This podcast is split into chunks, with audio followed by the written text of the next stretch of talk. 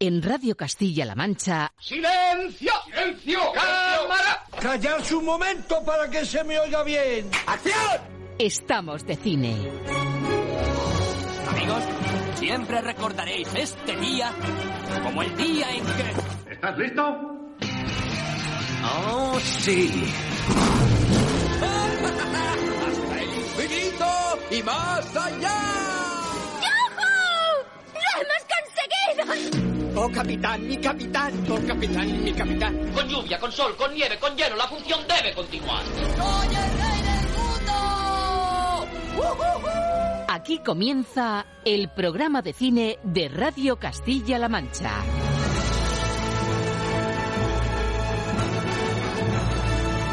Presenta Roberto Lancha. Muy buenas a todos, ¿qué tal amigos, señoras, señores? Debo decirles así para empezar, en el primer minuto de programa, que no está siendo en absoluto una semana cualquiera, que está siendo una auténtica semana de cine y de sensaciones 5 estrellas gracias al Festival Cibra de Toledo. El cine y la palabra que han vuelto a fusionarse en la capital regional para dejarnos grandes momentos, preestrenos, encuentros, charlas y muchos protagonistas.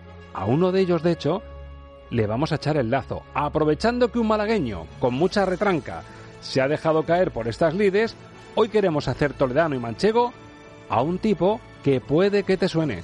16 tenía mi abuelo. Anchón también tiene muchos. Y muy largos, con cas, muchas. Gabilondo, Urdangarín, Zubizarreta Arguiñano. Cuatro.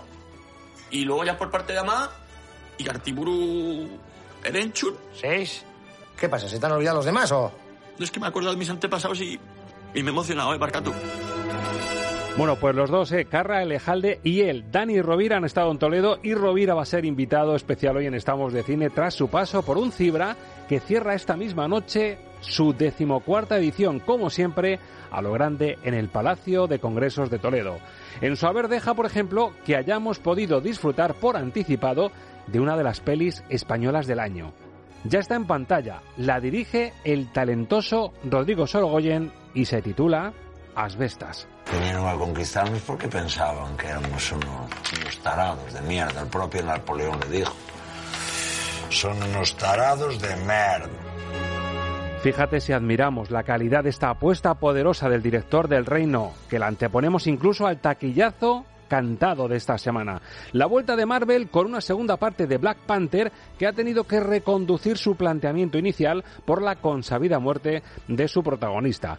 Para comprobar qué piensan Alberto Luquini y Raquel Hernández de los estrenos de la semana, solo tienes que esperar al filtro Luquini para salir de dudas y decidir como siempre en consecuencia. Y como siempre amigos, en el último remanso de paz y música de Estamos de Cine, bandas sonoras de altura. Esta vez además emulando lo que hace el propio Cibra que hoy se despide, cine y literatura. Ángel Luque, nuestro experto, nos propone repasar grandes composiciones urdidas para películas que llevaron novelas españolas de renombre a la gran pantalla. Así que, prepara tus oídos para dejarte seducir por el hechizo musical del maestro de esgrima, el perro del hortelano, el abuelo o Palmeras en la Nieve. Damas y caballeros, niños y niñas, querida familia de radio y cine, un gustazo darte la bienvenida a un episodio especial del programa de cine de Radio Castilla-La Mancha. Pasen y vean, somos... 'em laugh.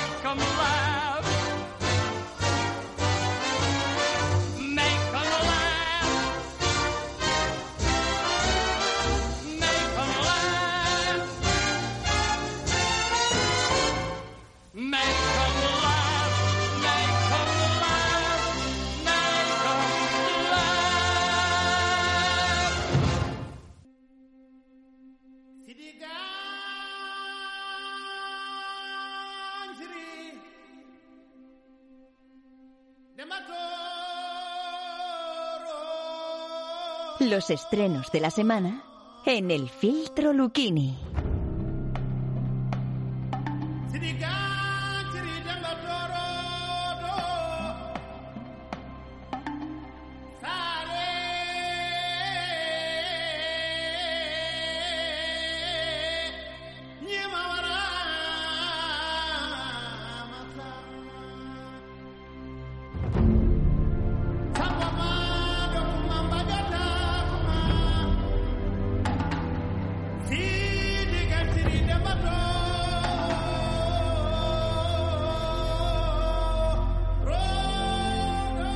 Música de Oscar. Son los ecos, las reverberaciones de Wakanda.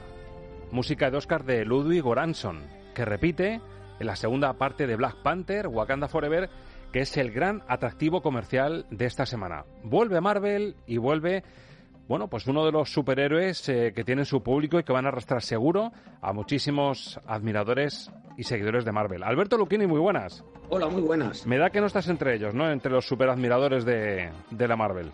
Mm, a ver, no estoy entre los superadmiradores de la Marvel. Hay algunas películas de la Marvel que me gustan más que otras y esta, desde luego, no va a estar entre ellas. bueno, me pasa lo mismo. Ahora os confieso una cosa de la primera parte. Raquel Hernández, Hobby Consolas, muy buenas. Muy buenas, chicos. ¿Qué tal? Eh, ¿La Pantera Negra está entre tus favoritos de Marvel o está en un escaloncito ahí un poco tibio, en, en el banquillo? Pues la primera Pantera Negra estaba, estaba altita, pero bueno, ahora pues eh, toca pasar el legado y no es fácil No encontrar fácil, sustituto. Bueno, ahí va mi confesión. Em, yo creo que Black Panther, la primera parte, es la única peli del universo Marvel de superhéroes que se me hizo bola. No la vi del tirón. Pues lo comprendo perfectamente, porque es una película mm, muy con mucho sello de autor, muy especial, con un tono muy particular y bueno, pues lo comprendo. Tampoco está entre mis favoritas. Claro, puede ser, me me suena que hubo cierta oleada de críticas porque era una aluvión, una sobredosis de CGI, no del todo bien resuelta, con lo cual eso también, como le pasó un poquito si me apuras a Aquaman en el universo DC, que, que a veces el CGI, si no lo mides bien, te puede echar de la película. Sí, es algo que sucede habitualmente en las películas de superhéroes, es una queja reiterada y es rara la película que sale que no, que no tiene esta crítica. Y bueno, pues eh, hablando de Wakanda Forever, que es la película que se estrena esta semana, esto que comentas de Aquaman está elevado a la enésima potencia porque aparece un reino submarino. O sea que Claro. imagínate, Madre eh, el pastiche, ahí nos han saltado referencias enseguida a- tanto a Aquaman como a la próxima película de Avatar, El sentido del agua que veremos en diciembre. Exacto, es una transición buena, ¿eh? Bueno, pues eh, nos metemos debajo del agua. La reina Ramonda, tras la muerte del rey, pues que intenta salvar a su pueblo de las injerencias de, de potencias mundiales. Black Panther, segunda parte, aquí, Wakanda Forever. Solo aquellos que más han sufrido.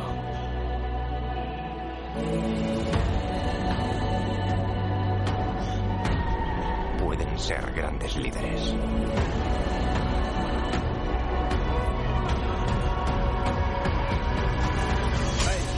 Fifteen kando mushishini napi. Ponce Su pueblo no lo llamaba general ni rey. Lo llamaba Kukulkan. El dios serpiente emplumado.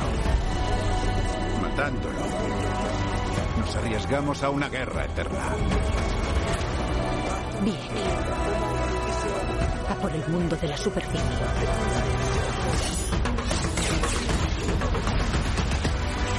Una guerra eterna a la vista, el mundo submarino, el mundo de la superficie, Angela Bassett, Leticia Wright, Winston Duke, Danai Gurira, 161 minutazos de película y yo no sé si guerra eterna, pero un poquito eterna a lo mejor sí que será hecho Alberto Lucchini. Alberto, ¿qué tal el pase de prensa? ¿Qué tal las sensaciones? Pues eh, mis sensaciones fue que eh, durante dos horas 40 minutos envejecí varios años, porque el tiempo no pasaba. Yo hacía tiempo que no me aburría tanto en una, en una sala de cine y mira que me ha aburrido mucho con películas de superhéroes. Lo que pasa es que en esta han rizado el rizo y vosotros comentabais hace un, hace un minuto eh, que a las, a las películas de superhéroes a veces se le critica el exceso de CGI. Pues fíjate, en este caso yo es que he hecho en falta eh, CGI. Lo que hay es demasiado rollo discursivo, unas, unas conversaciones filosóficas y existenciales larguísimas que no aportan nada y que se, se eternizan en el tiempo. Eh, bueno, hay, hay alusiones que, que además son indignantes eh, con este revisionismo histórico que ahora se ha puesto tan de moda en, en América Latina. Que, una película que sea una producción estadounidense se permita hablar de los españoles diciendo que, exterminaron pueblos, que llevaron un idioma bárbaro, unas creencias bárbaras, los, los estadounidenses, que son los descendientes de los que aniquilaron a, los paisanos de América del Norte, me parece que es una indecencia que, deberían planteárselo. Y por lo demás, bueno, la película es un homenaje al, desaparecido eh, protagonista de la primera parte. Y, y poco más. Mm, El resto no hay nada de nada. Mm, Bueno, eh, un cambio sobre el cómic. Ahora conseguimos, como está tan de moda lo del empoderamiento femenino, pues hacemos que la nueva Pantera Negra sea una, una mujer y, que ocupe el lugar de, de Boseman y, y, es lo que hay. Pero la película, yo no sé a los fans, pero desde luego yo me aburrí profundamente con ella. Me suena muchísimo, muchísimo. Yo no sé si fue de Amsterdam de la que dijiste algo muy parecido, incluso te atreviste a decir que estaba casi en el podium de, de las películas más decepcionantes del año. ¿Te aburriste incluso más con Black Panther o, o, o tablas en el marcador, tablas en las gaunas? Eh, bueno, es que con Black Panther me ha aburrido media hora más. claro, o sea... Entonces es me media ha hora que no más. aporta mucho más, ¿no? Claro, o sea, es que mm, es una película que le sobra una hora de metraje tranquilamente. Y, venga rollo discursivo y esas conversaciones entre la reina de Wakanda, de Wakanda y, el, rey de ese pueblo sumergido al que hacía alusión Raquel, que, son unas conversaciones de, pero callaros ya y pasar un poquito a la acción, ¿no? Y, y, que yo diga esto, pues mira, ya es lo último que me quedaba. Madre mía, según está diciendo esto Luquini y Raquel, me estaba acordando yo cuando estábamos hablando de los primeros capítulos de Los Anillos de Poder, que decía yo lo mismo de los elfos, que cuando empezaban a con esos discursos tan decimonónicos los elfos, decía yo un poquito de un poquito de caña, un poquito de acción, que esto yo creo que a Alberto le ha pasado lo mismo con el universo de Wakanda. ¿Qué tal tus sensaciones, qué tal tu pase de prensa, tu visionado de Black Panther Wakanda Forever? ¿Ibas mentalizada de que iban a ser una, unas cuantas unos cuantos ratejos ahí de, de Wakanda? Pues es que mi pase de prensa fue un poco especial, fue antes del Junket Internacional y fue un pase de prensa en inglés sin subtítulos. O sea que imaginaos 162 minutos de discursos en los Madre cuales mía. se mezclan un montón de acentos, además, porque bueno, hay, hay muchos cambios respecto al cómic y uno de ellos es este reino submarino del que os hablaba y tenía un estilo totalmente distinto al que se muestra en la película. Aquí han tirado por... eh, bueno, lo que comentaba Luquini un poco del revisionismo histórico, pues aquí lo que tenemos es eh, un pueblo inspirado en los mayas, ¿no? Entonces, eh, pues ya lo habéis oído, ¿no? Eh, Kukulcán incluso se nombra a, a, esta deidad.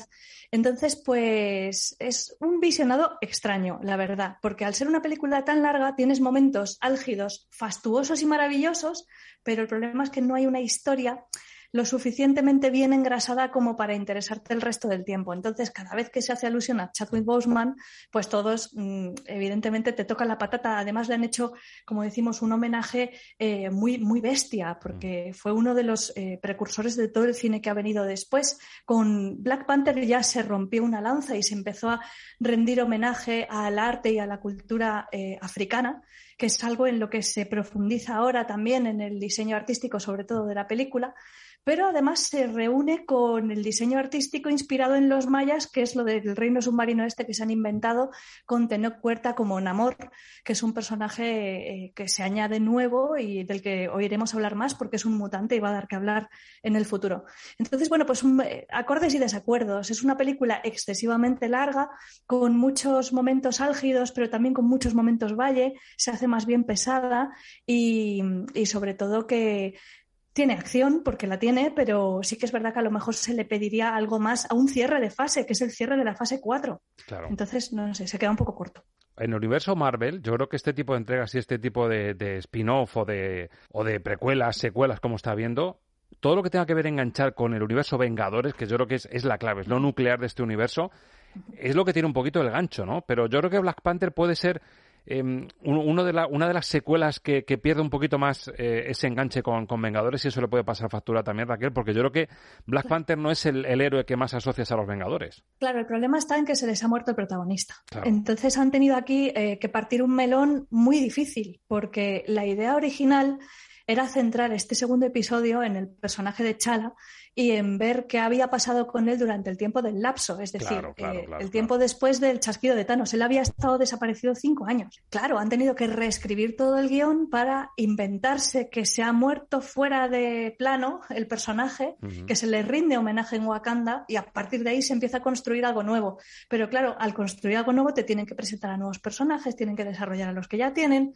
Y claro, es un cacao porque nos saca, como bien dices, pues de, de, lo canónico que nos venía de Vengadores, que era lo que a la gente le encantaba. Entonces, es, es, difícil. Claro, Vengadores es la hoja de ruta y más o menos si estás antes, después, el lapso, como decías tú, en el que se iban a centrar para ver qué había pasado con Black Panther, pues es un poco lo que le puede pasar factura. Pero bueno, yo creo que lo decíamos también con Black Adam, yo creo que al final aunque eh, estos episodios de superhéroes vengan ya con el tamaño XL mmm, de serie, es decir, ya parece que tienen que colarse de las dos horas sí o sí.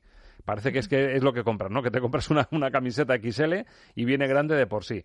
Pero yo creo que al final, digamos lo que digamos, yo creo que esto va a tener su público y aunque el boca ha oído, bueno, pues lo que decimos es que sabes a lo que vas, ¿no, Alberto?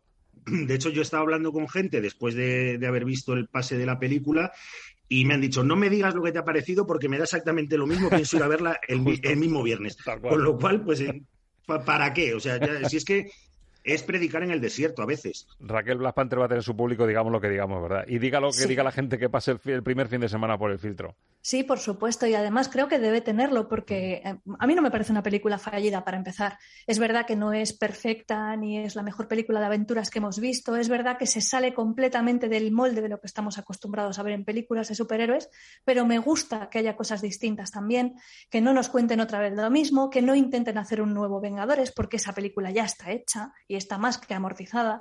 Entonces, abrir nuevos caminos a veces es difícil, pero yo alabo el riesgo de verdad y me gusta que los productores no se encasillen en lo que saben que le gusta al público sí o sí, sino que traten de tirar un poco del hilo y llevarnos un poco más allá. Aquí hay cosas que no les sale bien. A mí todo este reino eh, inspirado en los mayas y demás, creo que tiene momentos que rozan incluso lo risible. La explicación del nombre de Namor es un momento Marta de manual, o sea, pero de manual.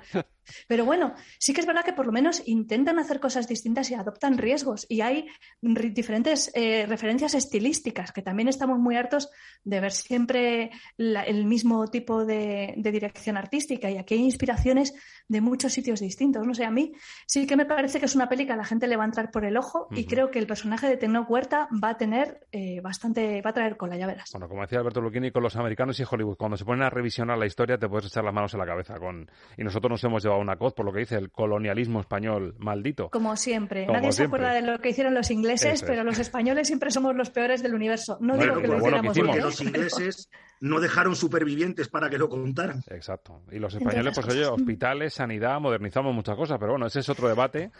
Sí, es otro debate y además esta película tampoco pretende ser histórica y es, es un revisionismo muy light porque no deja de ser eh, ficción. ¿sabes? Sabemos O sea que las patadas a la historia Made in Hollywood son, son un clásico y tan cliché como el de demonizar la- el colonialismo español.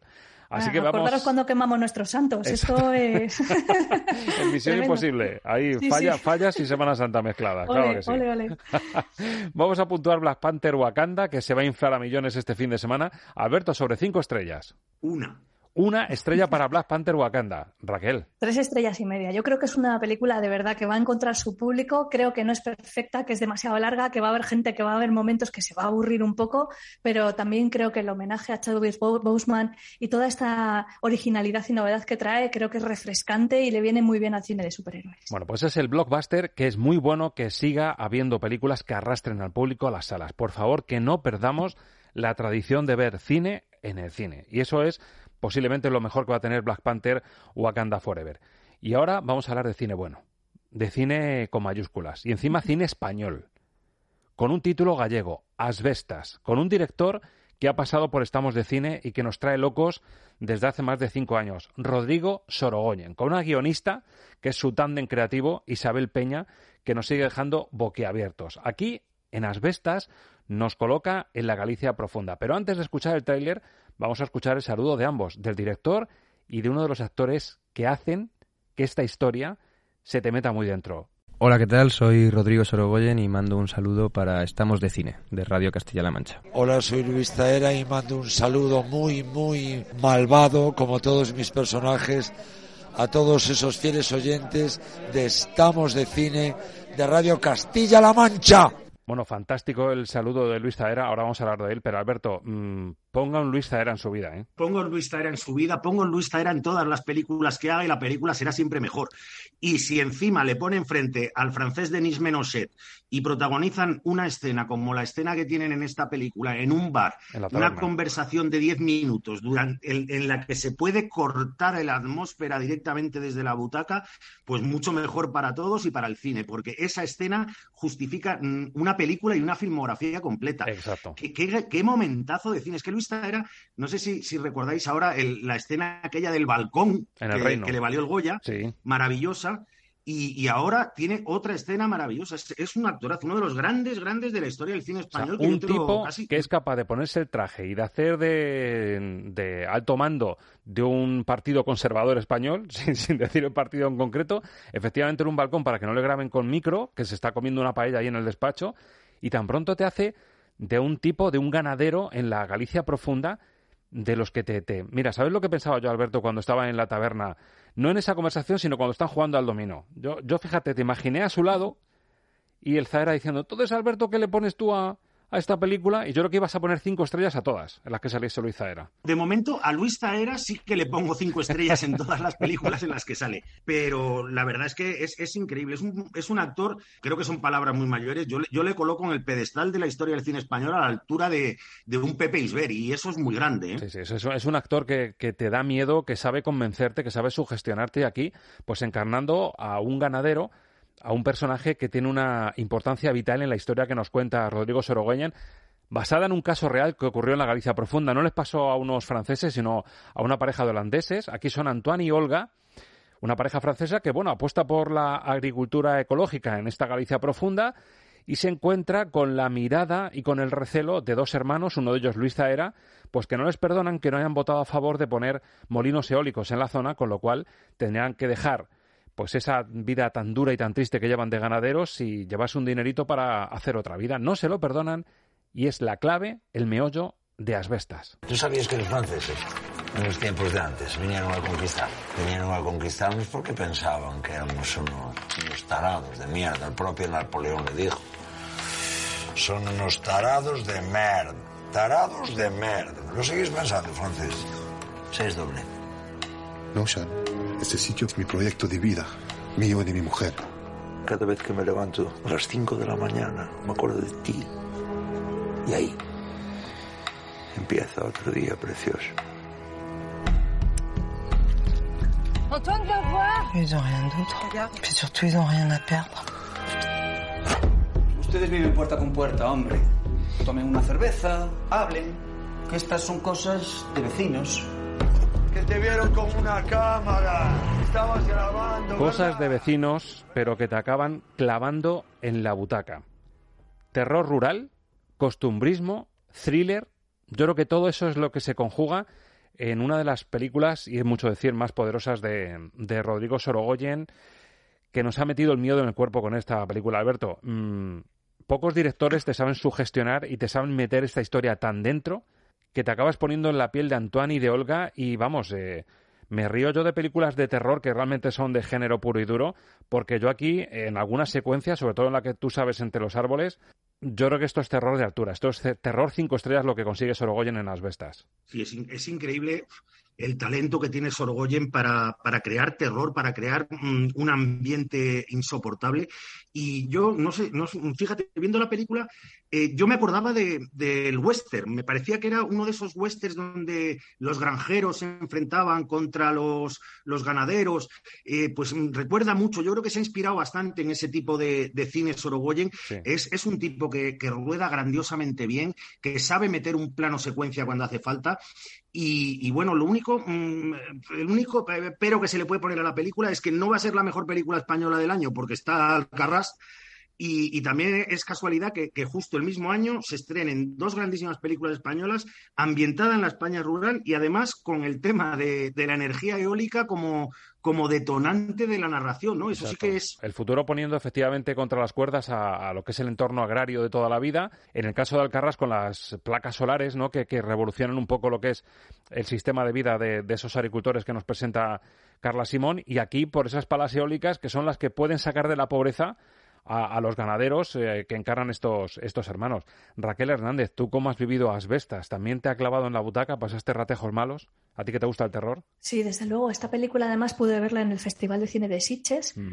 Eh, y, y, hombre, pues es, es, muy contundente, sobre todo en su primera parte, como estábamos hablando, hasta que se produce un clímax a partir del cual se da un cambio bastante importante de timón y asume el protagonismo otro grupo de personajes con otro tipo de inquietudes que yo creo sinceramente que habría dado para una película aparte, porque lo que te cuenten no es que te deje de interesar, sino que el tono de la película cambia mucho. Sí, decir eso, efectivamente, es una película que, que te deja clavado en la butaca, un retrato de un conflicto de intereses en un sitio muy particular pero creo que lo grande y lo interesante de la película es que a pesar de que tienes muy claro de que, las formas las pierden, ¿no? Por la deriva que toma, que toma la historia, Zaera defiende muy bien los intereses de su personaje eh, a nivel dialéctico. Comprende su punto de vista, aunque no su comportamiento, pero eh, comprendes por qué se siente amenazado, tan amenazado y encima por alguien que viene de fuera y que considera que no tiene derecho sobre esas tierras. Se mezclan muchos discursos en la película, es muy compleja, no es eh, tan sencilla de llevar porque todos defienden muy bien cuáles son sus puntos de vista y tú como espectador desde fuera eh, ves muy bien en el largo plazo las cosas, pero las personas que viven allí lo que ven es el corto plazo, y eso es así. Así es, y justifica, entiendes a Luis Zaera y entiendes a esa pareja encantadora francesa Y el, papelón, como decía Alberto Luquín, que hace Denis Menochet, que por cierto ya le ha valido premios incluso por encima de Zaera. Yo creo que va a ser, mm, no sé si execuo, pero yo creo que van a ser dos de los actores que deberían pujar por todo este año por el, por el papelón que haces. Entiendes perfectamente el punto de vista de ambos. Y bueno, decía Alberto Lucchini la secuencia que hay en la taberna en la que cada uno defiende cuando se está tensando la cuerda. Es una película en la que mm, hace un poco Sorogoyen de Hitchcock. Es decir, tú sabes que hay una bomba debajo de la silla, sabes que va a haber eh, una explosión, pero lo que no sabes es el cómo y el cuándo. Entonces te mantiene arrastrando esa... No sabes si va a ser durante un paseo en el campo, si cuando él coge el coche, su 4x4 y va a vender la, fruta y las verduras que cosecha. Sabes que va a pasar algo y es verdad que se divide en dos la película, justo en el epílogo, cuando llega ese desenlace, que por cierto, Alberto, la analogía que nos hace con la primera imagen de Asbestas, esa tradición de la, de la Pontevedra profunda, de, de coger a los caballos salvajes, eh, reducirles, cortarles las crines y marcarles, y luego soltarles, la analogía que hace con, con esos dos mozos reduciendo al caballo y lo que vemos en un momento de la película, es otra secuencia magistral. O sea, hay varias obras maestras dentro de la propia película. ¿eh? Sí, sí, bueno, es que hay, momentos. Mm, cada, cada, pequeño momento de la película es, es casi en sí una, una, obra maestra. Y, ese, y esa analogía, porque además lo que, lo que deja claro la película es que aquí las bestias no son las de cuatro patas, las bestias de verdad son las de dos. Exacto, somos pero nosotros y es, es la película es tremenda, o sea, es como si te estuvieran puñete, puñeteando el estómago durante, durante las dos horas y, cuarto que, dura. Yo creo que es una película mm, que sería casi de visionado obligatorio. Exacto. El pero, ¿por qué no llega a las cinco estrellas? Por lo que estamos diciendo. Llega un momento cuando explota la bomba que decíamos debajo de la silla que, que, nos enseñó Hitchcock. De repente un epílogo en el cual vemos una sensación, bueno, de, pues, pues de, de agobio, de tristeza, de luto, pero claro, se hace muy larga y lo peor, Raquel, es que tampoco te aporta información porque ya sabemos lo que ha pasado. Es decir, si Sorogoyen hubiese utilizado esos últimos 20 minutos, esa última media hora, mm, para crear una expectación, porque nos va a desvelar algo que ha pasado que no sabemos, pero claro, es que nosotros sabemos lo que ha pasado, con lo cual te lleva a un sitio en el que tú ya sabes lo que hay, has visto perfectamente todo, con lo cual no juega con información igual que hace al principio, ¿verdad? Bueno, varias cosas. Eh, lo primero, una puntualización, que esto de la rapa de las bestas ya se había utilizado en la serie Rapa de Movistar Plus, con una secuencia también muy magistral. Y, en ese sentido, no me ha parecido tan original, aunque está muy bien traído. y luego, respecto a lo que comentas, efectivamente eh, se da ese giro que a mí me parece importante porque si te fijas, toda esa primera parte de la película está guiada por la testosterona pura y dura. Entonces. Eh, y pasamos a cine intimista. Exacto, es, pasar del enfrentamiento al, bueno, ¿y qué pasa después de que pasen las cosas, ¿no? thriller rural al drama humano. al drama humano, efectivamente, y al drama íntimo y al qué pasaría después. Entonces, eh, es abrupto el cambio de punto de vista de, que tenemos los espectadores, ¿no? Porque todo el rato hemos estado viéndolo todo a través de la mirada del personaje de Menochet y de repente lo vemos todo a través de la mirada de su esposa. Entonces, eh, si nos hubiera preparado un poco mejor la película para comprender cómo se siente ella, pues a lo mejor no nos parecería tan chocante. Pero sí que es verdad que es como un poco exagerado. Y luego, además, como bien dices, hemos sido testigos de todo lo que ha pasado, con lo cual la cosa está en que se descubra la verdad, la verdad a nivel global, que lo descubran los demás. Pero nosotros ya, ya hemos sido testigos de lo que ha sucedido. sabemos más que ella, con lo cual eh, te está llevando a un sitio en el que tú ya tienes toda la información, simplemente estás esperando a ver cómo cierra la peli.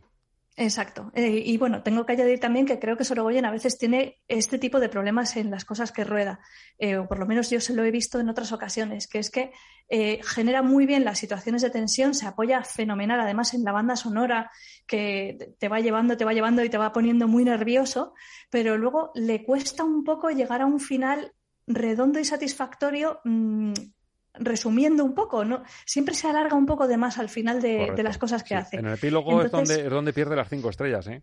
Sí, y me cago en la mar, me da rabia porque, porque lo hace muy bien, pero, pero ahí se le, se le, va, se le va un poco, sí. Alberto, nos avanzabas tú, me lo avanzabas a mí hace justo una semana hablar de asbestas y comparte lo que estamos diciendo. Se desinfla en el final precisamente por eso, ¿no? Porque mm, estira el chicle en algo que ya no te aporta información, que ya simplemente estás viendo el drama de la mujer y, y mm, y no sabes realmente a dónde te quiere llevar para cerrar porque tú ya sabemos todo. Efectivamente, bueno, la película es que se podía haber terminado perfectamente en el minuto 80 y, hubiera sido una obra maestra y indiscutible. Te deja efectivamente. La decisión de los guionistas y, del director ha sido hacer esa segunda parte para mostrar las consecuencias de, la primera a mí me parece un melodrama humano que está muy bien, o sea, porque, porque, a ver, es que la segunda parte está francamente muy bien. Lo que pasa es que no está a la altura de la primera.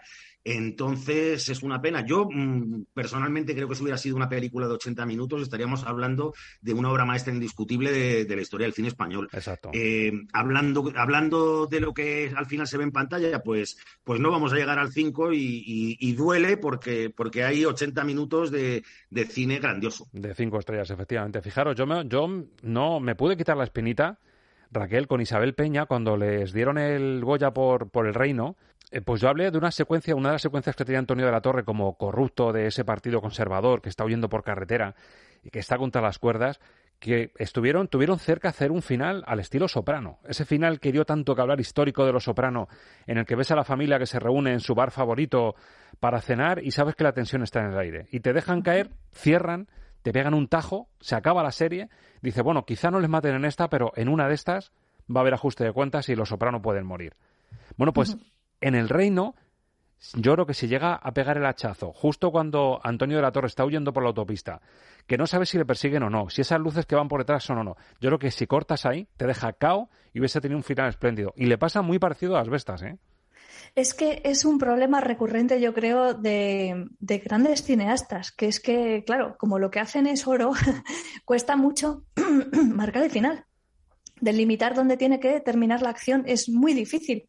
Esto es algo que le pasa también mucho, le recriminan mucho a, por ejemplo, a Les de la Iglesia, ¿no? que no sabe cómo terminar sus películas. Cuando las termina en un punto álgido, todo el mundo se queja porque es excesivo. Y cuando corta un poco más rápido, se quejan porque echaban de menos el final excesivo que caracteriza el, cine de Les de la Iglesia. Y esto es algo que le pasa a muchos cineastas, pero es que verdaderamente, mm, a ver, yo creo que aquí la historia está contada hasta un determinado punto. Y luego lo que añaden podría añadirse en 10 minutos y no durar media hora. 10 minutos a lo mejor, efectivamente. No, no que hubiesen pegado el hachazo justo en el momento. No, porque es, es, lo que hablábamos, es que la, información que te dan eh, está bien también que la conozcas y, que veas el otro punto de vista y qué pasará después y tal.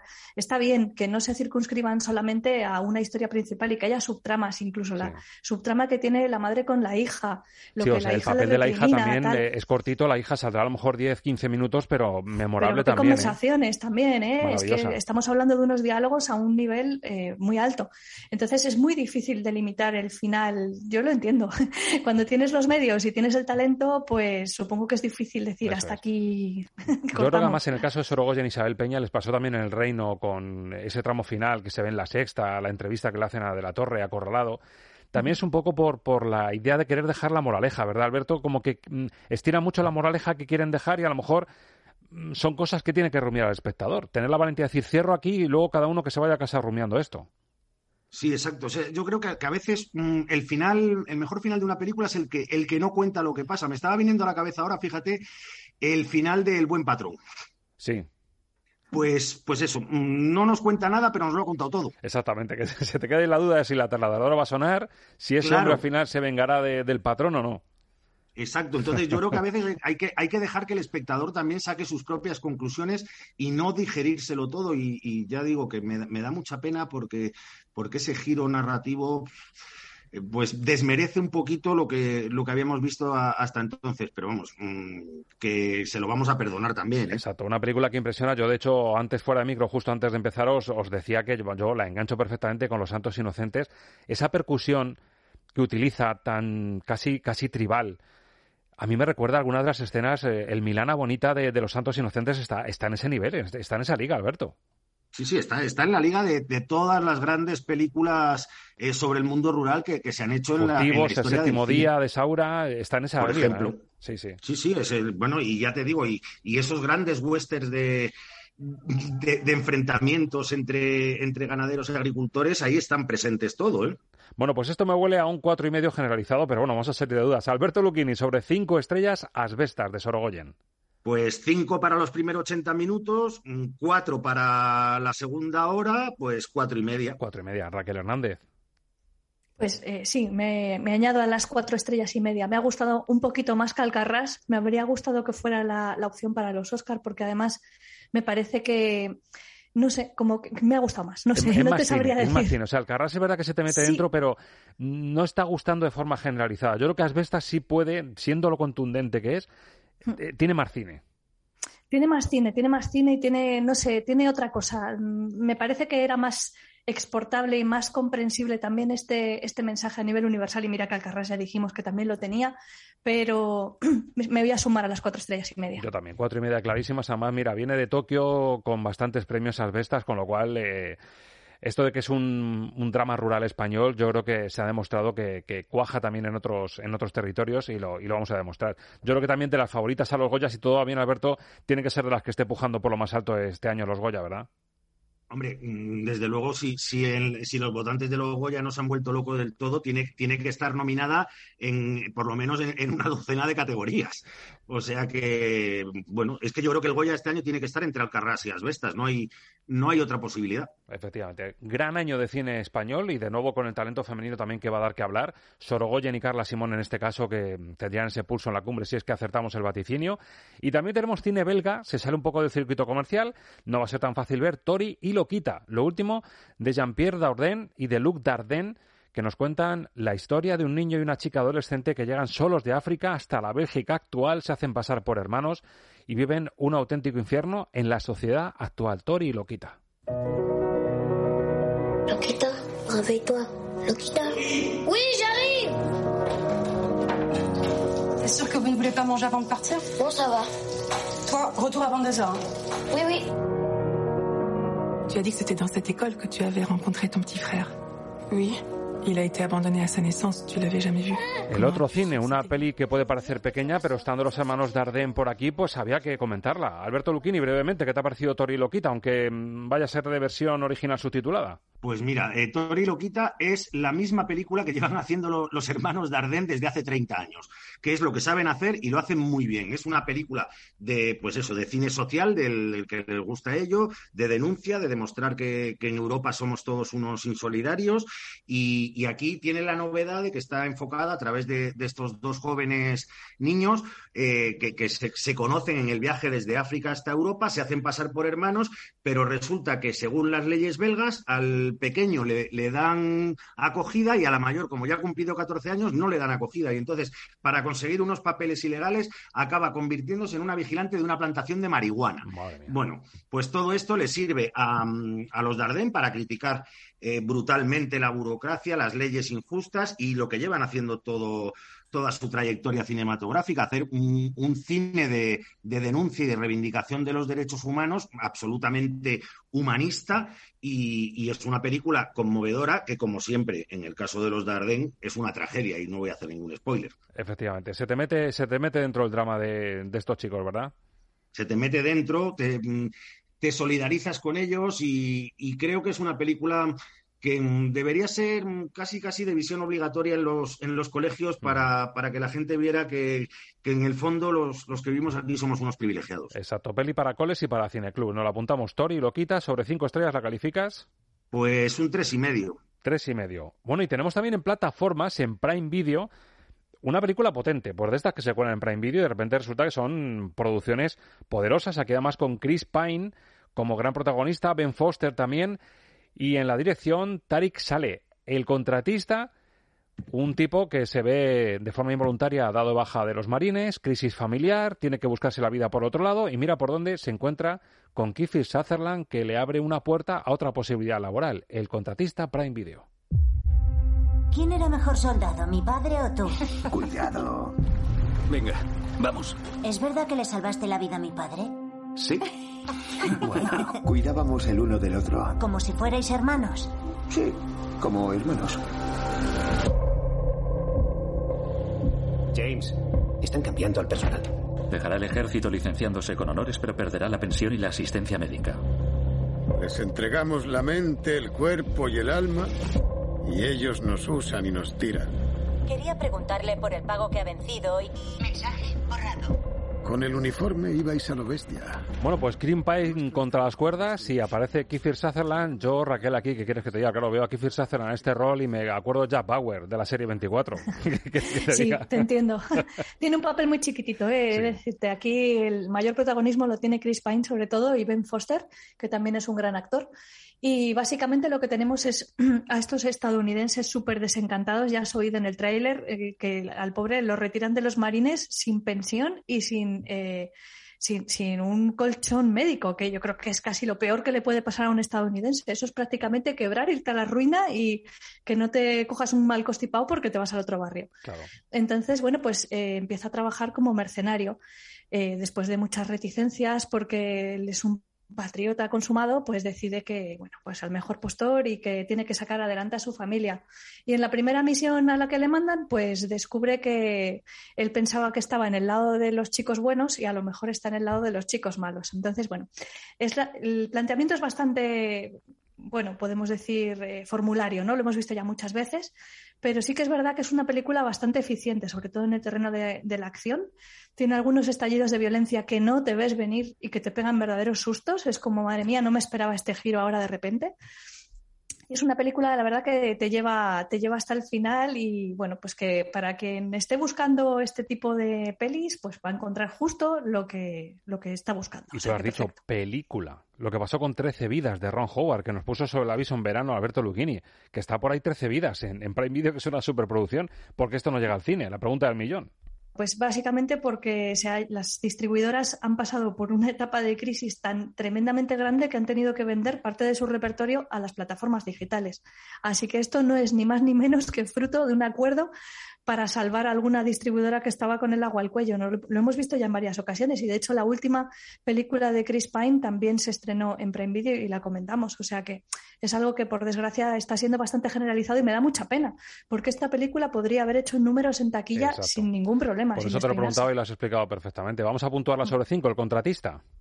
Pues es una película correcta, eh, tres estrellas. Tres estrellas para el contratista. Compañero, la semana que viene, vamos, y si ya hemos tocado talento femenino este año, hemos hablado de Alcarrás, de Sorogoyen y de, y de Asbestas. La semana que viene la maternal de Pilar Palomero, la directora de las niñas, a la que por cierto vamos a tener, vamos a poder charlar con ella para que nos presente la película. Em, ¿Referencias de la maternal? ¿Os apetece? Bueno, yo ya la he visto, la maternal, ¿eh? ¿Y qué tal? Pues digamos que, que Pilar Palomero mm, repite un poquito la fórmula que también le funcionó en las niñas y con un poquito menos de, de éxito. Ajá.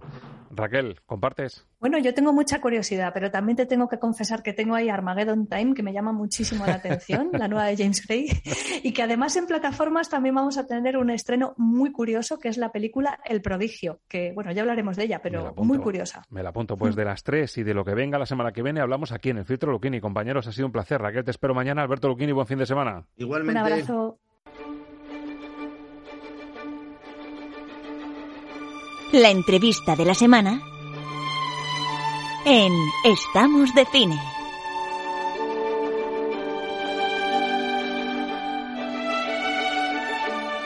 Bueno, pues para la entrevista de la semana estamos en el Museo Sefardí de Toledo. Está a punto de empezar una charla en la que vamos a ver a Aitana Sánchez Gijón, a Vicky Luengo, una de las actrices del momento. Y hay un chico por aquí, vamos a hacer un poco la labor solidaria de Estamos de Cine esta semana, porque hay un chico que quiere que le hagamos una entrevista porque está empezando en esto del cine. Así que vamos a presentarle y oye, estrella por un día se puede decir. Muy buenas. Hola, oye, se agradeces esa, esa, es- esas trazas de solidaridad.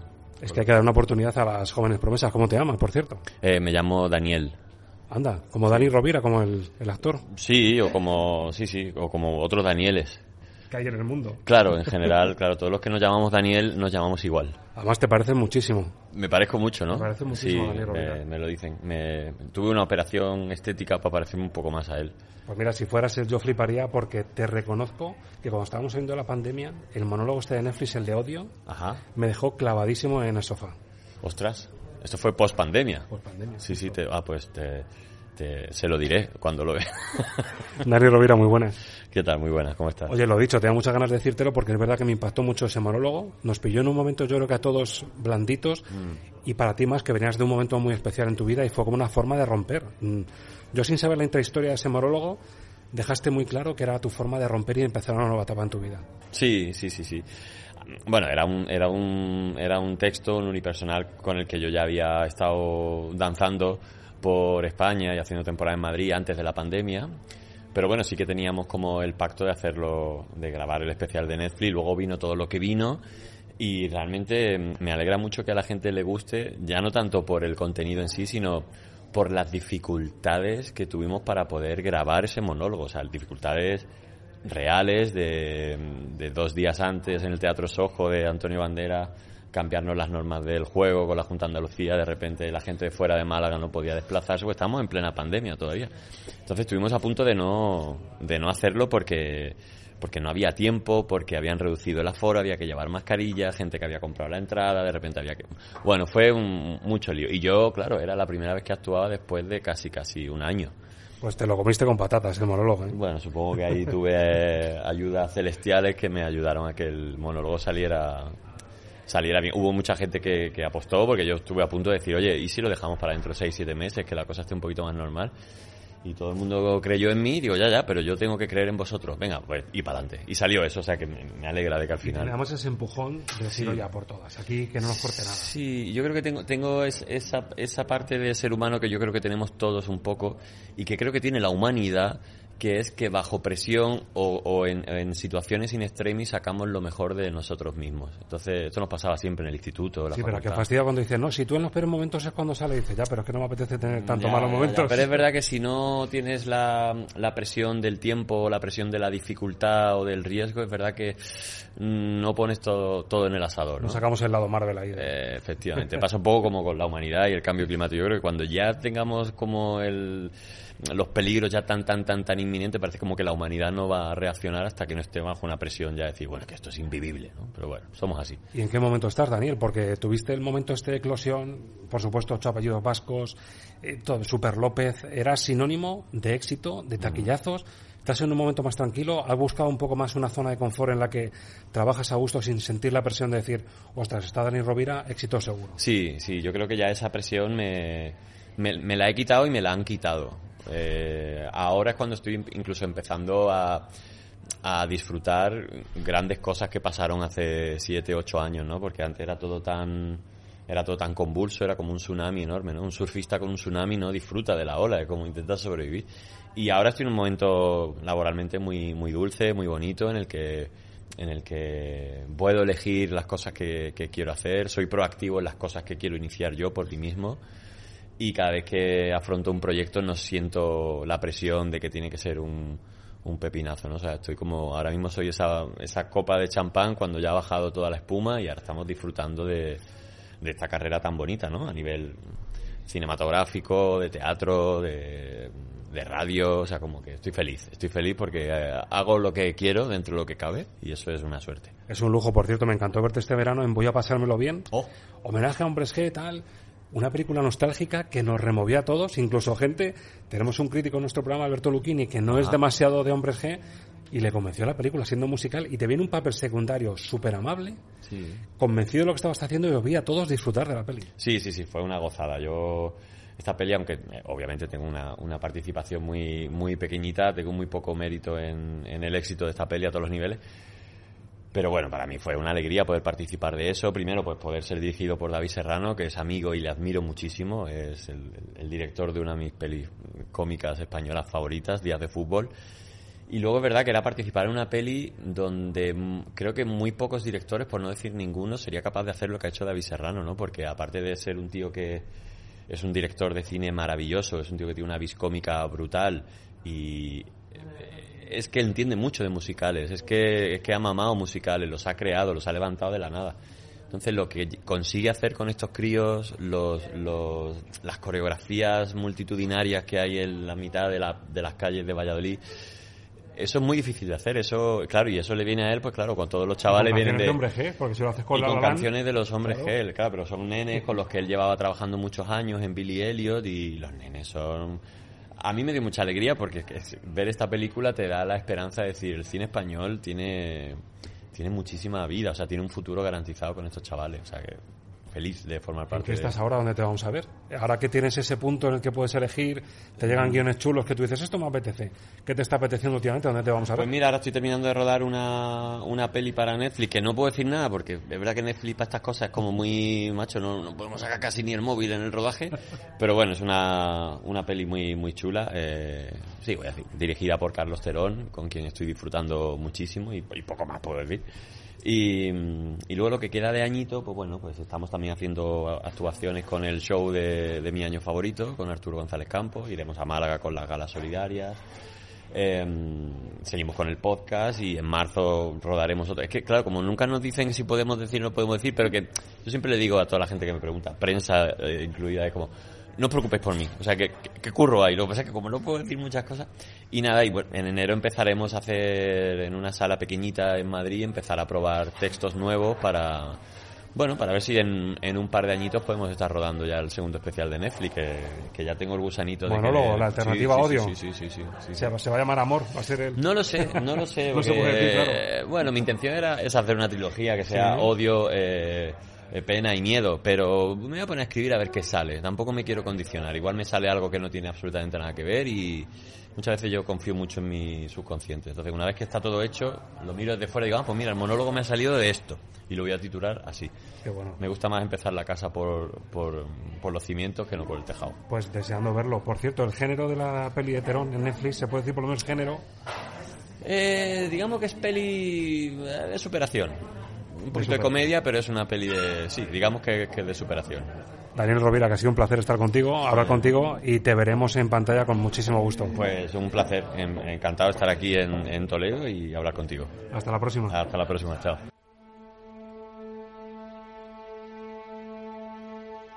Lo que ves es lo que oyes. Música para soñar cine con Ángel Luque. Y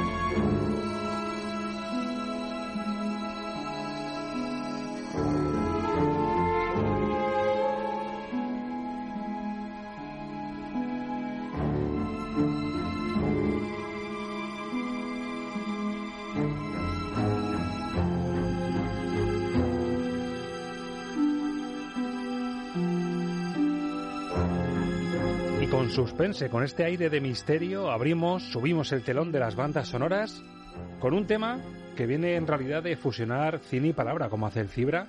Ya lo hemos hecho en esta sección, pero esta vez nos fijamos en la literatura española y en el cine español. Ángel Luque, muy buenas. Muy bueno, Roberto. Un tema muy bonito que nos va a permitir, no sé si recordar, remover el recuerdo, la nostalgia que nos traen grandes libros de la literatura, pero sobre todo nos va a permitir conocer o redescubrir grandes bandas sonoras.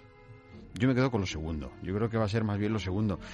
Eh, hay mucho. Pues una vez más, cuando abrimos la puerta a alguna especial con alguna temática concreta, abres la puerta a una variedad infinita. Yo creo, te decía antes de comenzar, que yo creo que mm, eh, yo creo que el cine español es de los que más ha llevado novela eh, a las pantallas, es decir, que más ha adaptado su propia literatura a la pantalla.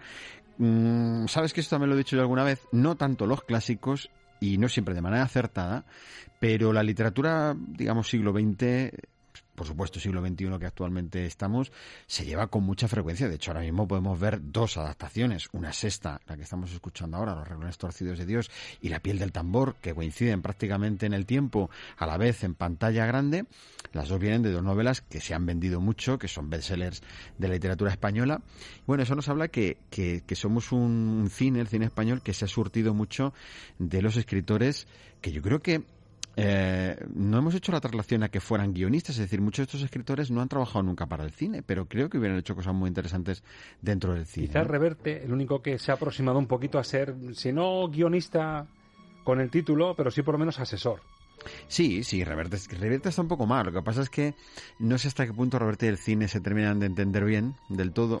Bueno, esta curiosamente, Los renglones torcidos de Dios, bueno, no, no, perdón, en La piel de tambor piel se la puso bien. Sí. Pero Los renglones torcidos, lo que ha levantado ampollas entre los grandes seguidores de la novela, es que lo que ha hecho Oriol Paulo con la película se queda muy lejos de lo esperado. Claro, esto sería como la parte B de lo que vamos a decir, pero pues no, no voy a entrar mucho ahí porque nos interesa la música. Otra cosa es que lo hagamos acertadamente, lo de las adaptaciones que nos salen, yo diría que estamos en un regular, o sea, hay de todo, hay para todos los gustos, en un regular. Es cierto que siempre la visión que te da un libro, inevitablemente es la tuya, es decir, lo que tú te quedas del libro, lo que tú ves del libro. Yo entiendo que los que hayan visto La Casa del Dragón y se hayan leído la novela, pues echarán de menos cosas, les faltará alguna cosa o alguna cosa habrán imaginado de otra manera.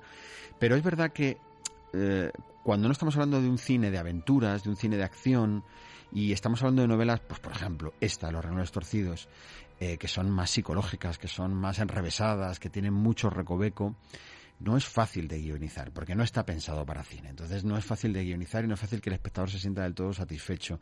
Pero bueno, lo que sí que es cierto es que la banda sonora de Fernando Velázquez, que es lo que estamos escuchando, el resultado ha sido óptimo. Es una, una banda sonora que homenajea al mejor cine negro, que homenajea a un Bernard Herrmann de, de, de la época y de la etapa más fuerte del suspense de Hitchcock, que se mete los perfiles psicológicos perfectamente de lo que estamos viendo, que te hace esa, ese retrato del submundo, que te acompaña perfectamente eh, en el desarrollo de una trama, como digo, enrevesada. Entonces, eh, realmente la conclusión que tenemos que sacar es, al menos lo que sí que nos ha dado la oportunidad de que grandes compositores trabajen para proyectos muy interesantes, ¿no? Aquí durante muchos años, y lo vamos a comprobar hoy, y muchas porque, porque como siempre hay que descartar, pero vuelvo a decir mi, mi frase favorita, podrían haber salido dos, tres especiales, porque hay muchísimas películas que se han quedado fuera.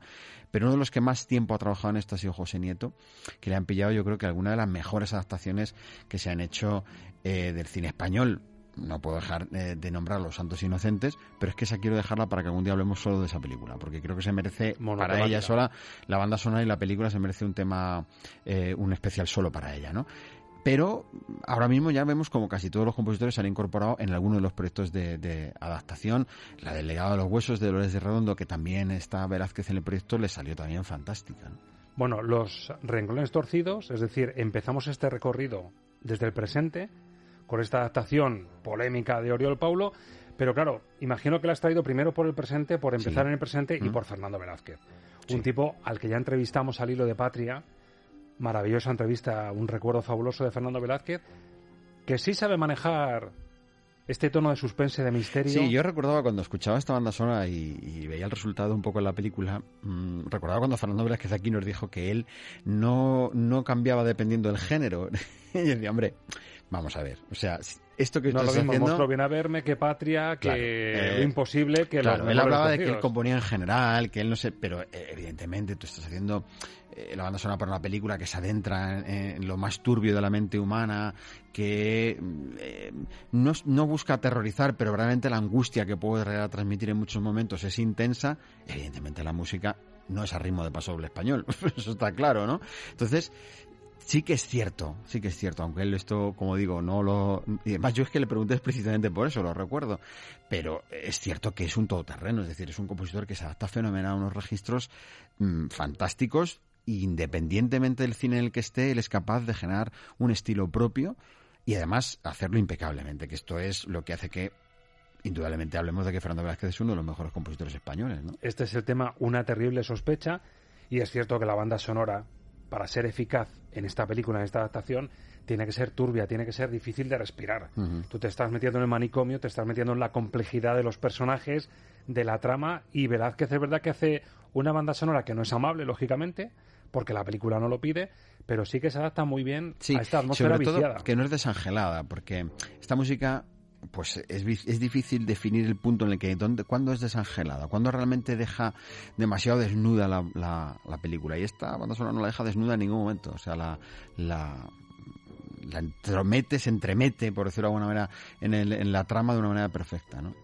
Eso te lo coge la escuela nórdica ahora, ¿verdad? Con el chelo y nos dejan, nos dejan Claro, secos. no hay que olvidar que Fernando Velázquez es chelista. Exactamente. También, o sea que- El chelo como base de grandes compositores Sí. y, y compositores de bandas sonoras. José Nieto, damos el, el paso atrás. Viaje Sí. a la nostalgia de la literatura española. Otra de las grandes, el maestro de esgrima. Y aquí uno de los grandes, José Nieto, el mejor compositor español de todos los tiempos. Bueno, yo es que, claro, a mí el término el mejor me cuesta muchísimo, porque creo que eso es dejar la puerta cerrada a otros. El. Uno de los más grandes compositores que ha tenido el cine español, que, que además ha, ha marcado un tiempo y una época de la banda sonora en España. Eso, eso, eso es Nuestro indudable. Alfred Newman, a lo mejor. Sí, sí, es un Alfred Newman, pero es que luego tienes, pues eso, Antón, Antón García Abril, que también estaba eh, a un nivel eh, altísimo. Lo que pasa es que José Nieto lo que tiene es que abandonó en un momento determinado la composición, dijo hasta aquí he llegado, la composición para cine, hasta aquí he llegado, y desapareció completamente, ¿no? Pero en los años 80, años 90, le encontrabas en la inmensa mayoría de los grandes proyectos que, que se hacían en el cine, ¿no? Peli de aniversario, año 92. Mm, el mira. maestro de esgrima, nuevo intento de adaptación de una novela de Reverte, Pedro Olea en la dirección y el gran José Nieto componiendo esto.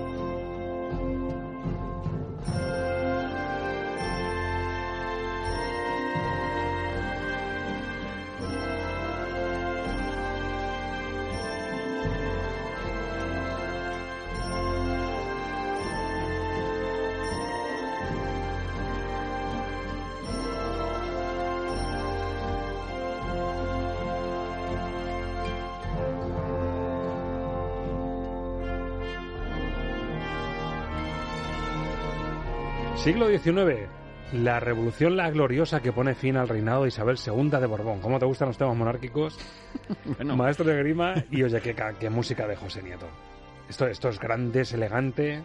Sí, además que- que en esto se ve, y, y bueno, y cuando uno recopila cosas de José Nieto, se da cuenta de la influencia que tenía de los de, de- de la herencia de los compositores de inicios del siglo XX español, de finales del siglo XIX, pues un Falla, un Turina, un Albéniz, los grandes compositores clásicos de esa época eh, eh, histórica española, y cómo él es heredero de esa línea de composición y realmente inventa algo que todavía dentro de la banda sonora española pues no estaba del todo hecho, es decir, darle una personalidad, un estilo, ser un compositor de estilo, de personalidad. José Nieto lo fue, lo fue. Y fíjate que él trabajó mucho para Vicente Aranda, yo creo que un director muy olvidado en el cine español actualmente. No lo suficientemente bien ponderado. No, no sé si ponderado, sí, bueno, yo creo que ponderado en su tiempo fue muy ponderado Vicente Aranda, porque estaba en muchos proyectos, pero es verdad que eh, se le ha olvidado muy pronto a Vicente Aranda. A mí, Amantes, me parece de las mejores películas del cine Sí, español. Pero a lo, mejor de José Nieto. entre- a lo mejor entre las.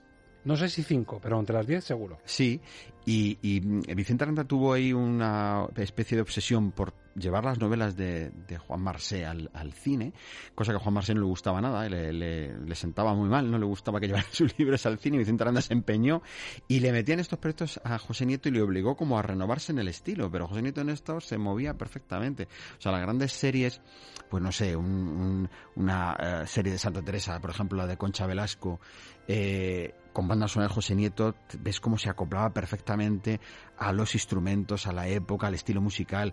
Le vamos a escuchar en El perro hortelano cómo se adapta perfectamente a los ritmos, al estilo. O sea, era un compositor que era un gran heredero de lo que era la tradición musical española. Igual que Antón García Abril lo hacía también, o sea, en esto lo hacían. Pero luego cuando lo llevaba a otros registros, como hacía Vicente Aranda, que su cine de clasicista no tenía nada, el de Vicente Aranda, lo hacía fenomenal también y se adaptaba de una manera eh, eh, asombrosa, ¿no? O sea, que, lo, que lo hacía muy bien. Esta no el maestro de Grima, es verdad que no está considerada como las mejores que hizo José Nieto. El tema principal, que es lo que estamos escuchando, es quizá de las piezas más brillantes, después quedó una banda sonora un poquito inconexa, un poquito que no, no se le terminó de ver a gusto en este, en este proyecto. Yo no sé si también porque no estaba acostumbrado a trabajar con Pedro Lea.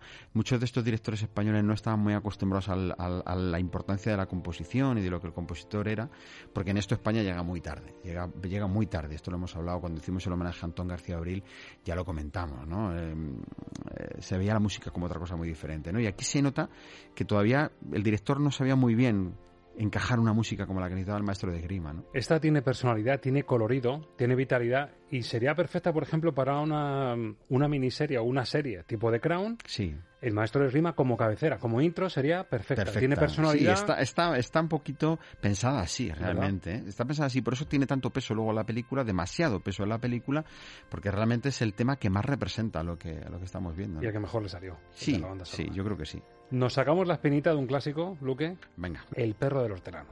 Por fin un clásico. Que lo que dices tú, la asignatura pendiente, como diría García, de, del cine español. Y López yo Vega. Me, eh, eh, me, atrevo a decir que es quizá la mejor eh, película que se ha hecho sobre un clásico español. Es yo creo que Pilar Miró, eh, siempre se habla de Pilar Miró por el crimen de Cuenca, etcétera. Pues yo me quedo con la Pilar Miró del perro hortelano que yo creo que era ya en un, en un periodo de auténtica madurez como directora. Se atrevió con algo que yo creo que era muy difícil, además una película donde la música es fundamental porque ayuda a una narración que está hecha totalmente en rima, y se hace compleja en muchos momentos, ¿no? Y fíjate, yo El perro hortelano me lo había leído porque son de estos libros que te toca leer en literatura en el instituto y tal. Y entonces, bueno, yo un momento cuando me leía El perro hortelano de Lope de Vega, no es algo así que se digiere fácilmente, pero bueno, me gustó porque la historia está llena de, de ese juego, de ese sarcasmo, ¿no? Pero creo que Pilar Miró le dio una vida auténtica al perro hortelano. Además, te voy a confesar otra cosa más y a los oyentes, por supuesto, yo en plan muy friki me he ido hasta lugares donde está filmada. Eh, la película en Lisboa, por ejemplo, eh, que son auténticas maravillas, porque eh, Pilar Miró se fue a varios sitios de Lisboa, Sintra, que son lugares paradisíacos y son escenarios que son joyas. Son joyas y verlos in situ es una maravilla. Creo que, que hizo el gran esfuerzo de su vida y para mí, sinceramente, creo que es su gran película. Y alguna fotografía de Ángel Luque a mi WhatsApp me ha llegado desde sitios de este tipo, ¿eh? Puede ser, claro. Sí, sí, sí, claro. Mira, Lancha, eh, a ver si te suena esto, El perro del hortelano. sí, señor. Bueno, una gran adaptación de Pilar Miró. Fíjate que estamos hablando del talento femenino del cine español actual y lo que supuso Pilar Miró uh -huh. para reivindicar la figura de la mujer en la dirección. Mm. No como actriz, no como guionista, no como maquilladora, como directora integral. Era, Mm. era una creadora absoluta, un talentazo. Y en estado de gracia, la propia Pilar Miró por supuesto, el texto original de Lope de Vega, Emma Suárez, Carmelo Gómez, Ana Duato, Miguel Reyán. Estamos hablando de un cine en el 96 que nos hizo ver que aquí en España teníamos esta asignatura pendiente. Fíjate, el Reino Unido, el cine británico, incluso Hollywood, la de veces que ha llevado a Shakespeare a la pantalla. Muchísimas. Y ha jugado con el, con el verso. Pero fíjate, después de esto de Pilar Miró, con el perro el hortelano, no ha habido muchos que se hayan vuelto a atrever, porque es verdad que es un, un, tipo de cine que no sé por qué al espectador español no le termina de convencer. Eh, pero vamos, te digo yo que, que, si muchas de estas historias lo cogieran en Hollywood, íbamos todos como locos a ver las películas. Escenarios maravillosos, reparto maravilloso, dirección preclara de Pilar Miró y la música de este grande José Nieto.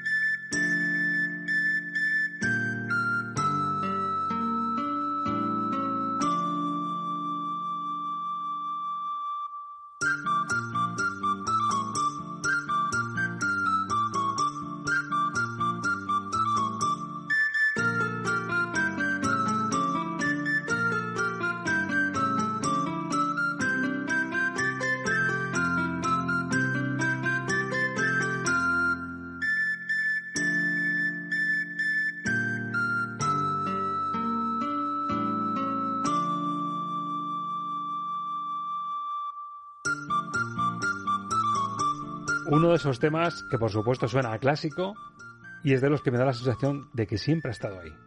Tú escuchas esto y dices, forma parte, no sé, si de nuestra historia, de la historia del cine, de la historia de España, de la historia de nuestra literatura, estaba ahí este tema ya. Bueno, y este, esta, esta película tiene otro tema vocal que se hizo muy famoso, porque era casi al final, que contaba un poco el resumen. Algo así como lo que hace Patrick Doyle con, con mucho ruido y pocas nueces. Esta película al final también lo tiene. Un tema colar cantado que resume, que viene a contar la historia de los protagonistas del perro hortelano y lo hacen sobre una melodía del siglo XVIII, siglo XVII de la que se va cantando de pueblo a un pueblo contando la historia de lo que claro, pasó. acaban así, contándolo ellos. Y esto pertenece a una escena de baile, de baile, de danza, maravillosa, donde está el filtreo, las miradas, donde está esa insinuación del perro del hortelano. No ni come, ni deja comer. Ni deja comer. que es un poco lo que, lo que está contando Lope de Vega en esta historia.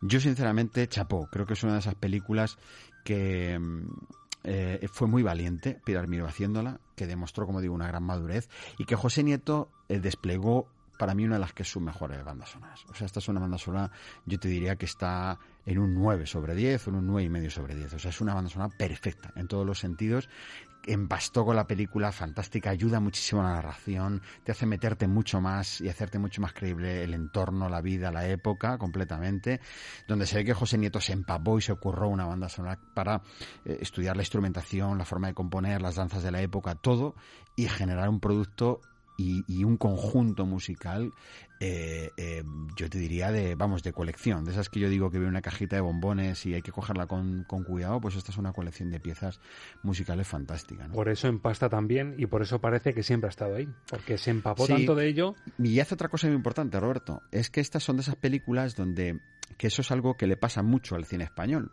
Se le ve muy rápido el paso del tiempo a muchas películas. Hay algunas películas que han envejecido muy mal dentro del cine español. Pero Lutano es una película que no ha envejecido. Está perfecta. Está perfecta. Estaban todos en estado de gracia. Mm, y en este repaso, literatura, cine, música grande. Garci no, tu amigo Garci no, ¿no te has acordado de él? Sí, claro, hombre. ¿no? otra, otra de esas películas que yo creo fue muy atrevida, muy ambiciosa. A Garci le pega adaptar a Galdós.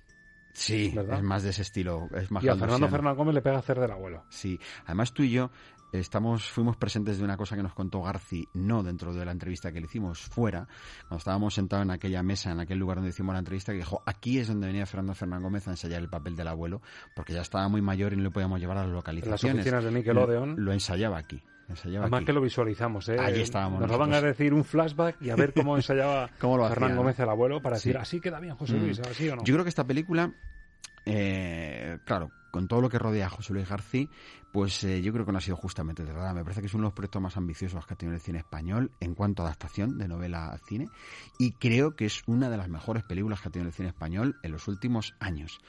Eh, ¿Le puede sobrar algo de metraje? Le puede sobrar. Sabemos que García es un poco lento en algunas cosas, es verdad que es un poco contemplativo, pero creo que es un proyecto en cuanto al reparto espectacular, con muchos actores que ya no están entre nosotros, que es un monumento solo verla, que las localizaciones fueron maravillosas, que la forma de adaptar novela fue increíble y que la música, la música de Manuel Balboa no se ha valorado suficiente tampoco y creo que es de las mejores bandas sonoras que se hizo en, los, en aquellos años. ¿no? ¿Quieren la demostración de la banda sonora de Manuel Balboa? Este es el tema que Ángel Luque trae para exprimir y sacar brillo al abuelo.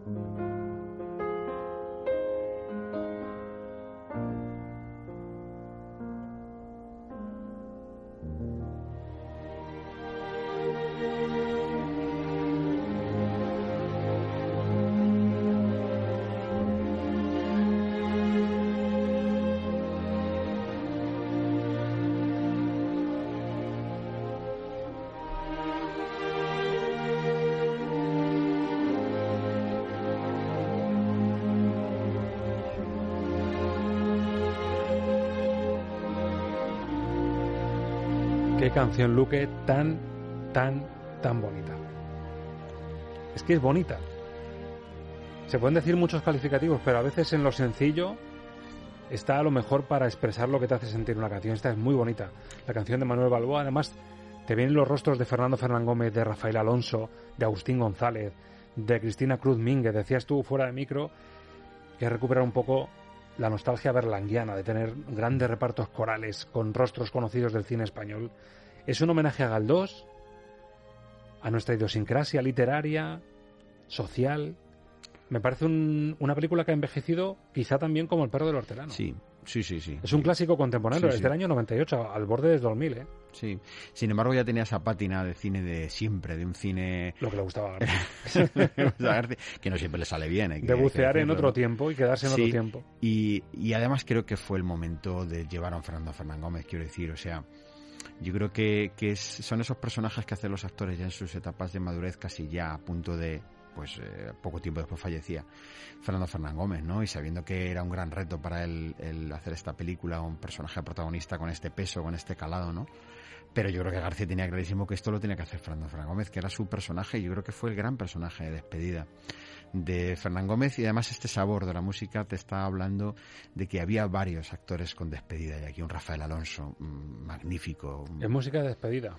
un Agustín González que ya estaba prácticamente a punto también de, de, pues de fallecer y que estaba en la época final también de su etapa cinematográfica. Te cuenta que algunos de estos eh, han sido actores de Berlanga. O sea que, que en el fondo García está haciendo un homenaje a la forma de componer que tenía Berlanga, ese cine coral, sobre todo al emplear a los grandes, a los que han sido grandes actores del, del cine y no defenestrarlos al final de su de su vida, sino al contrario, recuperarlos y ofrecerles la gran posibilidad de hacer un, un- un gran cine, o sea, de, de hacer, dar una gran lección de cine. Y es que todos están a un nivel, a un nivel fantástico en esta, en esta película. ¿no? Lo hizo con, por ejemplo, estaba pensando en Are the One cuando saca eh, a Juan Diego, eh, que hace de sacerdote en esa película, que, que Muy berlangueano, Muy berlanguiano, efectivamente. Es un homenaje total, total, total al cine de Berlanga, ¿no? Ángel, si tuvieses que rendir homenaje, no quiero pensar en un funeral de Garci, por Dios, que, que ojalá falte mucho, pero si hubiese que rendir un homenaje al legado de Garci, ¿esta sería la canción que elegirías para darle las gracias? Mm, Pues sí, podría ser. Que o suena el tema de You Are the One. o el tema de You Are the sí, el tema de You Are the One también sería, sería... Son casi casi contemporáneas las películas. Es una época muy nostálgica de Garci que tiene eh, en el cine. Luego tiene aquella de Luz de Domingo también, que queda así un poco... Fue el último papel que hizo con Alfredo Landa. Eh, eh, Garci con Paula Echevarría, estaba por ahí en aquella película. Eh, tuvo una época muy melancólica, muy nostálgica. Yo creo que pertenece a un- una situación personal suya también, ¿no? Canción de cuna. Tuvo unas cuantas aquí películas muy nostálgicas. Luego ya, hasta que no vuelva al crack cero, no vuelva a esa línea, ese estilo. Cayetano le removió, le puso blandito, ¿eh? Bueno, en esa época es que él estaba con Cayetana, incluso le hacía los prólogos, algunos de los libros que le escribía, estaba Sí. con Cayetana. Y aquí eh, tiene hasta Fernando Guillén también como Sí, sí, suegro suyo, le pone todo también. familia, ¿eh? Sí, tenían en ese momento una relación y entonces Cayetana tenía que ser su, su protagonista, claro. Despedimos. Damos un salto a un salto contemporáneo. Hmm. Con el nivel que estábamos teniendo, me propones ahora Palmeras en la nieve. Mm. Casi dicho dices, menudo contraste, ¿no? Pero cuando tú eliges el tema de Palmeras en la nieve, este viaje a África, lo primero que el compositor es Lucas Vidal, que es otro de los entrevistados de Estamos de Cine, uno de los Mm. jóvenes talentos. Yo creo que fue el primer compositor con el que hablamos, si no recuerdo mal. Que nos atendió, estaba en Los Ángeles entonces. Estaba en Los Ángeles entonces, sí. Ahora y nos aquí. atendió. ¿Por qué eliges Palmeras en la nieve para despedir el viaje a África que compone Pues Lucas mira, Vidal? Porque me parece que de las novelas de éxito españolas que ha habido en los últimos años, de hecho, la escritora de esta novela es la reciente ganadora del Premio Planeta. Ruth Gavas. Exacto. Y mm, esta de Palmeras en la Nieve creo que pertenece a un género que ahora mismo mm, se ha hecho y se ha hecho también en series, Dime quién soy, por ejemplo. O sea, hay unas cuantas de estas grandes novelas que se han llevado muy pronto, eh, El tiempo entre costuras, por ejemplo, también se han llevado muy pronto al cine, es decir, que han revertido en el cine muy, muy pronto. Y creo que de todas esas, yo te diría que quizá una de las mejores eh, eh, bandas sonoras uno de los mejores exponentes que ha habido de los compositores nuevos y jóvenes en ese tipo de adaptación, siguiendo una estela de, de un tipo de novela con mucha historia de amor, con mucha historia de trasfondo, con, eh, con melodrama y tal, pues ha sido Lucas Vidal que es verdad que la línea en la que está Lucas Vidal ahora mismo es completamente distinta, pero que nos deja un Lucas Vidal que es ganador de Goya en este año por la canción que compone junto con Pablo Alborán, que se llevó el Goya en esta, en esta banda sonora, y que realmente expone una forma nueva de componer en esas adaptaciones que están siendo mayoritarias de esos bestsellers de, cine español y que en general, en general creo que están quedando bastante correctas de cara al público, ¿no? Están siendo bastante, bastante llevables y, y dentro de lo que cabe en una línea que uno puede ir al cine a verlas, ¿no? Entonces, Lucas Vidal en este caso, que es un compositor que hacía mucho que no poníamos, me parece que es un exponente de lo nuevo eh, que está llegando al cine y a las cartelas españolas. Y así sintió Vidal lo que era un viaje a Guinea Ecuatorial en la adaptación de la novela de Luz Gabás con el sello de Fernando Fernando González Molina.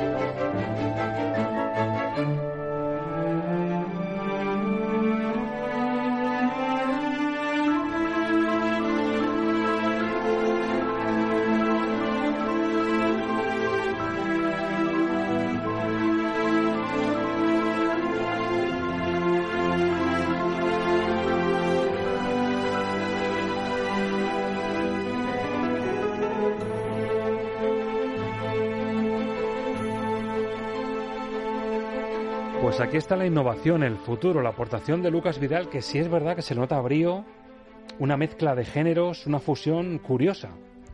Es un, Lucas, Vidal que iba en una línea que parecía, bueno, es verdad que también habrá que ver un poco los proyectos en los que él trabaja. Yo creo que ahora mismo, como digo, está en otra, en otra cosa, ¿no? Más experimental y, y más electrónico y sobre todo las series, ¿no? Elite le ha dado, le ha dado mucho, mucho trabajo y, pero es verdad que le ha dado mucho trabajo, pero no le ha dado, creo, ¿eh? bajo mi opinión, no le, ha, no le ha dado mucho nombre, es decir, no ha destacado mucho la música dentro de la, de la serie, ¿no? Sin embargo, aquí en esta banda sonora nos encontramos con Lucas Vidal como una promesa musical dentro de los compositores españoles que dices, oye, atención, ¿eh? que lo que ha hecho en esta banda sonora, para mí me encanta esta, esta banda sonora de Lucas Vidal, me parece fantástica, para mí de lo mejor, o si no lo mejor que ha hecho dentro del cine español, que tampoco son muchísimas, pero bueno, de lo que ha hecho me parece lo más interesante, con mucho brío, además es una banda sonora completísima, donde sea un Lucas Vidal muy fresco, con ideas. Muchas texturas, muchos matices, muy bien, ¿verdad? o sea, muy bien, o sea, muy sólido, no suena, y, y por favor que esto no suene peyorativo, no suena como a, a, otras bandas sonoras españolas que dices tú, que parece que siempre hacemos un, un mismo estándar, ¿no? Esta es una banda sonora que se le ve los años que ha estado en América, en Estados Unidos, que ha bebido y se ha empapado mucho un tipo de cine, ¿no? Quedan muchos libros por adaptarse. Y ojalá que quede mucho cine también por verse en pantalla con buenos libros detrás.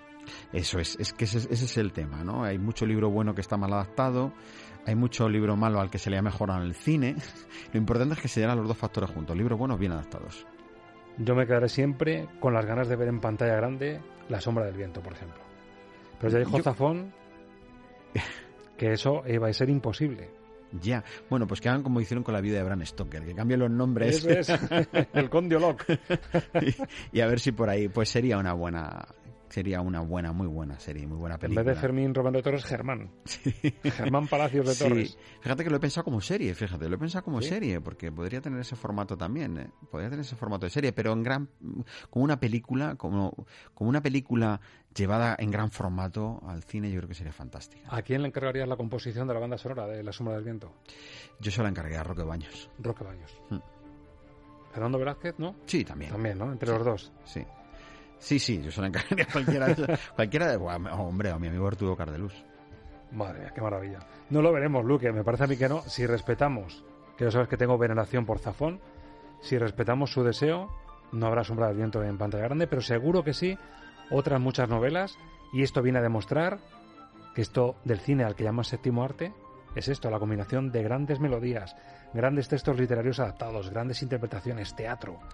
Es todo en uno. Claro, cuando el cine y la palabra se dan la mano, al final es una suma de artes y por tanto de fuerzas. Y si le incluimos la música, que es una de las artes por excelencia, quizá el lenguaje de comunicación más, más intimista y más emotivo que existe, pues hacer un compendio espectacular. ¿no? Amén, Ángel Luque. Hasta la semana que Hasta viene. La semana que viene.